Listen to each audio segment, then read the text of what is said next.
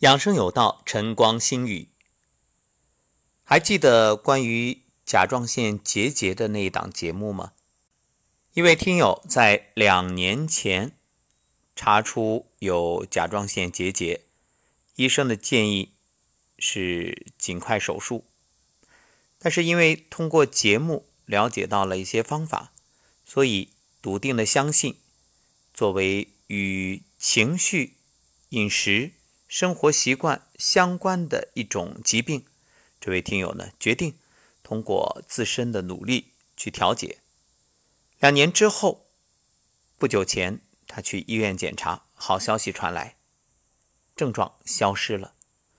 那么自从上一档节目播出之后啊，许多听友都留言期待着这档节目的下半部分，想要了解一下这位听友究竟是通过怎样的努力。得以获得这样的效果，那么今天终于我们可以播出了。因为这位听友啊是一位老师，最近也是忙于监考各种事务，一直想要静下心来整理，这忙中偷闲，终于留了语音，今天整理出来分享给大家。梧桐老师好，不好意思，还有点歉意，因为吧上次做完那个。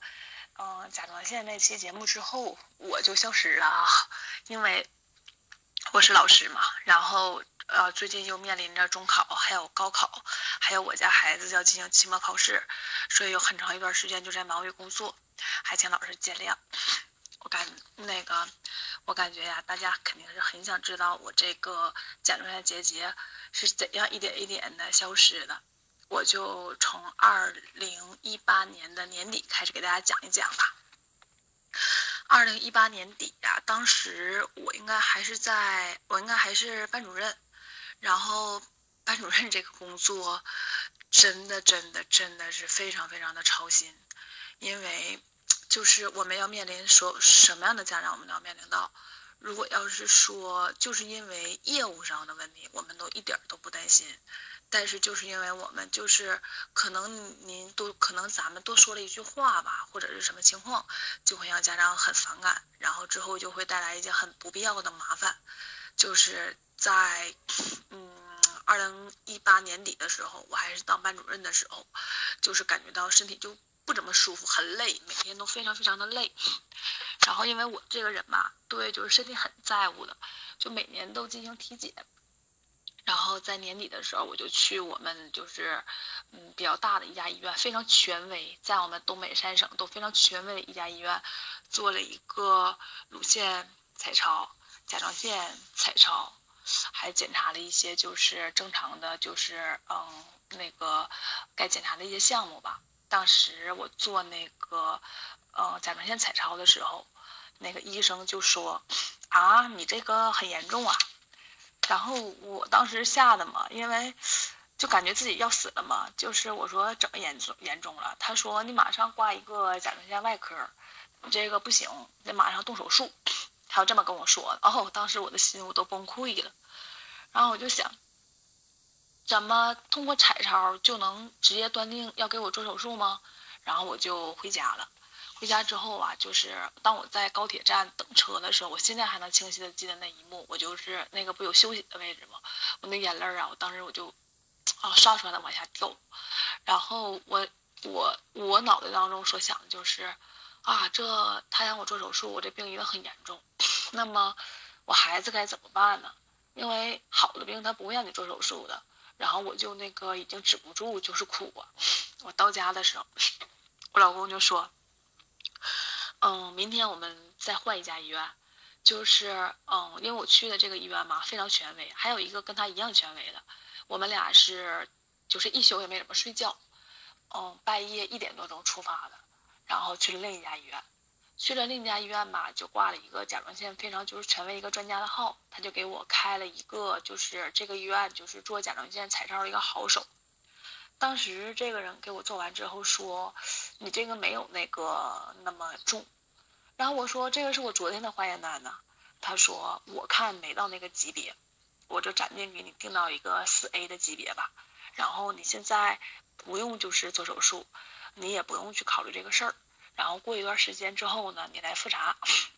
然后如果复查，你看我要看你这个情况有变化，我们再研究下一步。然后之后我就回到了家里，回到家里那个大家应该都能理解了，那个心情肯定是不能平复的。那都这种情况了，然后我就开始翻各种的百度啊，就查这个东西怎么样。嗯，那个时候我感觉我就像那个热锅上的蚂蚁一样，哎呀，就是能想到的方法都想了。后来我就是非常闹心的时候吧，我就。我平常也有习惯听那个喜马拉雅的一些节目，陪孩子学习嘛，经常听。但是我就是，嗯，就是很机缘巧合吧，就听了一个节目，就是吴彤老师讲的节目。哦，当时听到这个节目的时候哈，一下子那个心就被这个声音给吸引了。我感觉到吴彤老师讲的，我就翻他一期一期节目，翻老师一期一期的节目，我就看，啊，我的身体之所以这样，都是我自己透支的。然后我就开始每一期节目都都听，每一期节目都听。但是在我听吴桐老师节目的时候，哈，吴桐老师教了我们一些方法嘛，就是什么颤抖功啊，还有太极养生步啊，等等很多很多方法，还有拍打呀。嗯，应该是那个时候，二零一八年不就要春年底嘛，不要春节了嘛，我就。就是过了一个春节，这春节过得也很不好。大年初一的时候，我清晰的记得我的嗓子疼的都不行不行的了，一点都不快乐。然后，但是这个，我为什么就这么相信就是人体的治愈力了呢？就是因为大年初一的时候，我的嗓子非常非常的疼，然后我就喝了一壶水，我一个药都没用，因为呃，喝了一壶水呢，为啥会？以前的我肯定去扎点滴。但是就是因为听了吴桐老师的节目，告诉我们就是，嗯，生病感冒的时候多喝水，嗓子疼的时候多喝水，一定会好。嗯，我喝了一壶水之后，我睡了一觉，第二天起早起拜年的时候，我的嗓子就好了。所以我就感觉到，这个东西我一定要深信不疑的走下去。然后就是春节嘛，春节大概在阴历十七的时候，就是别人给我推荐了一个，说你得扎针灸啊，你得吃中药啊。当时也是就是有点乱投医嘛，然后我就扎针灸，一直在扎，就是多少天扎一回。然后啊，扎针灸之后，在扎针灸的过程中，我认识了一个人，他跟我说，你去吃一家中药吧，这个中药啊治痛风可好使了，治你那病也可好使了。他说他就有这个病，然后我就。那是大正月，很远很远，我就去到了这个中医这这家，然后他给我开了一个月的中药，我清晰的记得是九千多块钱。这个中药吃完之后是个小粒儿，它是中成剂，不是自己熬的中药，然后是一个小颗粒。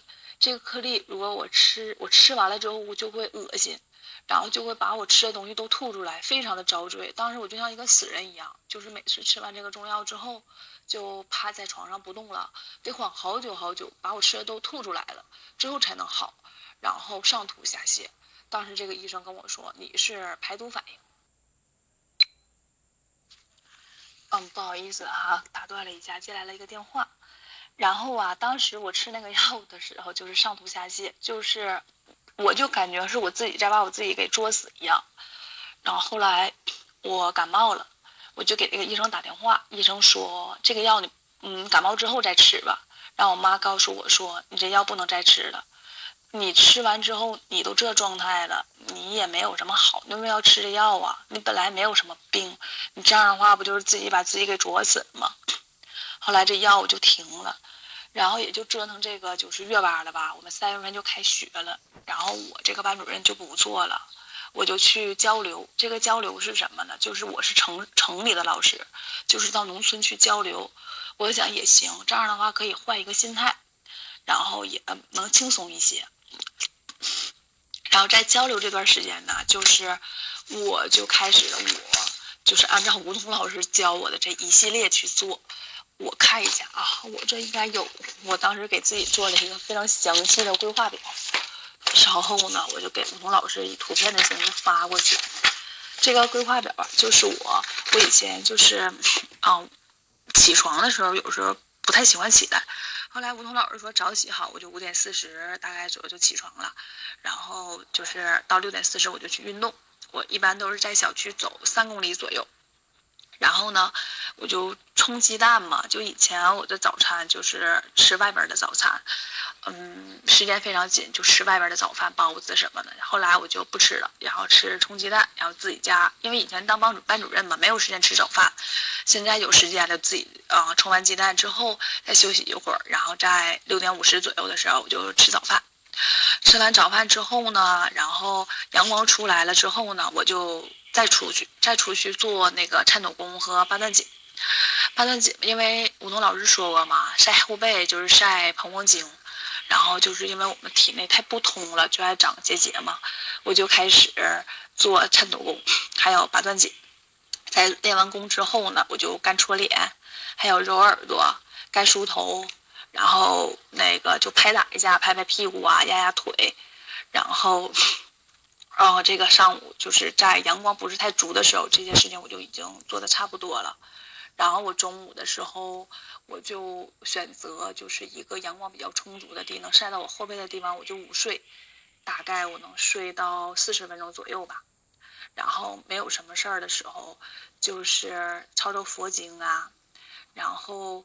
就是上上瑜伽呀，然后有一段时间还和我女儿一起去学太极，学了一段时间。但是我就是那属于那种肢体不太协调的人，练太极那个招式吧，就是练的也不太到位。就是，嗯，后来咱们俩就，我女儿学习任务也挺重，我们俩就不打太极了。但是我们其他的一些事儿我们还在做。然后等到那个晚上的时候就泡泡脚。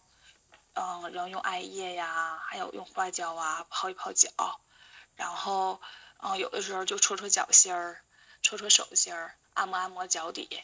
然后我以前都是在十点半以后睡觉，后来身体不太好了嘛，就改到了九点左右就睡觉。我就是这样，大概做了一八年、一九年吧，一九年这一年大概是这么这么做的，嗯，就是。怎么样呢？就是以前我大便也不好，就早晨从来都不上厕所，因为着急早晨急着走嘛，因为怕迟到嘛，急着走就不上厕所。但是因为现在时间比较充裕嘛，我就早晨上厕所，啊，就正常都能每天都上厕所了。然后睡眠就是躺下来就睡了。以前每天都想啊，我今天批评谁了？我今天为什么批评啊？然后我今天跟没跟谁家长沟通啊？这个孩子今天这作业没写是什么原因呢？我每天在睡前都会想很多很多这样的事情，所以我根本就睡睡不着。然后这些事情少了之后呢，我就能正常的睡觉了。九点多钟，要不是陪孩子学习，有的时候作业写不完哈，我九点多钟就已经见困了。所以这个规律非常好，现在也基本达到了，嗯，五点。我四点四十五准时睁开眼睛，就每天都是四点四十五准时睁开眼睛，然后再躺一会儿，呃，到五点半的时候起床，然后，嗯，在晚上九点的时候上床，半个小时左右就能睡着了，啊，所以我感觉到就是按照，呃，吴桐老师教我们的这个，就是早睡早起这一点，我感觉我做的是非常好的，但是我因为疫情的原因吧，就是。一九年春节不就是疫情了吗？疫情之后，我们我瑜伽馆也停业了，现在也不开了，然后也不能出不能出家门，怕传染嘛。我就是在家上自己也懒一点点，然后就把这些这些平常练的这些武功就全废了，就有点随玩就玩了。但是随着这疫情逐渐好转，我又开始把这些东西都捡起来了，因为我自己是受益的人，然后。就是我感觉到，我因为一九年疫情之后到七月份我都没有进行检查，医院不让进嘛，然后再一个也怕进医院再传染怎么办？就是，就自己感觉到自己自身的变化，然后现在随着这疫情比较，嗯，一点点的不重了，然后我就去医院做了一个彩超检查，就是非常令我吃惊的是，我这个甲状腺结节，嗯，右侧的已经不见了。原来说右侧是非常重的，然后左侧就变成了，我看一下这彩超的啊，一就是这个左侧就变了一点点，就是就剩下一点点结节了。然后这个结节吧，前段呃前两天我还把这结节发给北京的一个医院，他说你这个结节你暂时都不用管，没有什么，它就是一个非常非常微小的一个小小结节，就是边缘非常光滑，怎么怎么样，就和在二零一八年底所说的这个一点一点一点都不一样了。然后，其实你要说是我用药。啊，就是嗯，好不容易这个病就好了嘛，就是嗯，归根结底还是感觉到什么呢？就是一定要早睡早起，多锻炼身体。嗯，至关重要的就是有一个良好的心态，千万遇到什么事情呢，不要上火，不要着急。嗯，大家听我说话的速度能看出来，我是一个比较急性子的人，但是这种急性子的人真的会把人给害了。就是，嗯，再给大家补充一句，就是在我不仅仅有甲状腺结节这个问题的时候，我过敏，怎么过敏呢？就是脸上，嗯，经常就是，呃，特别痒，通红通红的，然后鼻炎，鼻炎很重很重的鼻炎，就是在这一年期间，嗯，过敏也调整好了，鼻炎也好了，就是怎么说呢？嗯，只要跟着吴彤老师每期的节目去走。然后，呃，多锻炼身体，调整心态，少吃辣的。我以前特别喜欢吃辣的，每顿饭都吃，把这些都忌掉。然后心态放平和一些，就像老师说的，就是一切随缘。嗯，什么事情不用强求，你的身体一定会，嗯，一定会好的。还有吴彤老师曾经推荐过一本书，叫《人体使用手册》，我记不住名字了，但是我买了。我感觉那上讲的非常好。就是每个人都有一个，都有一个，嗯，自身的修复力吧。就是只要你这个细胞足够强大，一定能把你把坏的细胞杀死，一定好的细胞就会越来越多。然后一定要开开心心的生活每一天。我们就跟着吴桐老师，嗯，每天按照吴桐老师教我们的，心态好，睡眠好，运动好，吃的好，相信大家一定会好。我感恩梧桐老师，也希望更多的人受益于梧桐老师。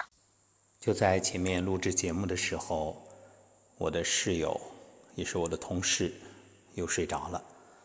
这两天呢，在筹备课程，他也确实很辛苦。早晨起来出去绕了一圈然后回来又睡了，就是坐着不知不觉又睡着了。其实睡个回笼觉蛮好的，所以我想说。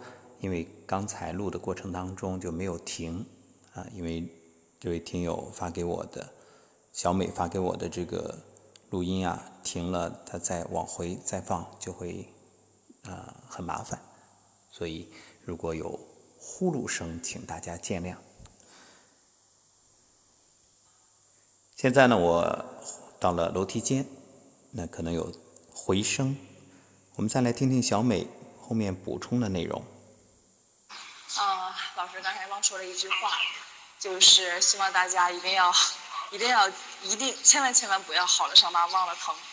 就像我身体现在已经很不错了，可是我就想，啊，我是一个老师，我还得奋斗在一线，我还应该去当班主任。有的时候就会有这样的想法，但是我知道我的可能这些这个体格呀，以及我的这种性格决定的不太适合。嗯，但是人嘛，就是当你生病的时候，可能感觉到啊，生命最重要；当你好的时候，你就会发现了，呃，其他的可能也很重要。但是就像老师所说的一个节目似的，适当的把自己当一个病人会更好一些。所以在这个养生的路上，我会一直跟着老师越走越远，及时的调整自己的心态。感谢小美老师，那么忙碌。还抽时间为我们录制，讲述自己的心得、感受、体验。这一路走来啊，感受太深了。从最初发现自己生病，然后呢，检查之后的那种慌乱，回来百度，得到更多信息之后愈发的着急。我相信这是很多人真实的经历，都有过这样的体会。我们曾经节目里也说过，为什么一直在强调安心是大药？因为你心若不安，想想看，就像小美老师和先生检查完回来那一夜彻夜难眠，然后收拾收拾，凌晨一点就出发，再去第二家医院检查。这就是知道得病之后人的正常状态，什么呀？焦虑，而且想得多，那真的是会想起很多很多。一句话，自己吓唬自己。其实，病是什么？病就是身体因为你错误的因得到错误的果，它给你一个提醒。这个时候你要做的是改变因，而不是关注果。当然不是说检查不重要啊，但我们能听得出来，第二家医院的这位医生非常有良知，特别负责任，给出的是劝慰，而不是恐吓。因为危机营销啊。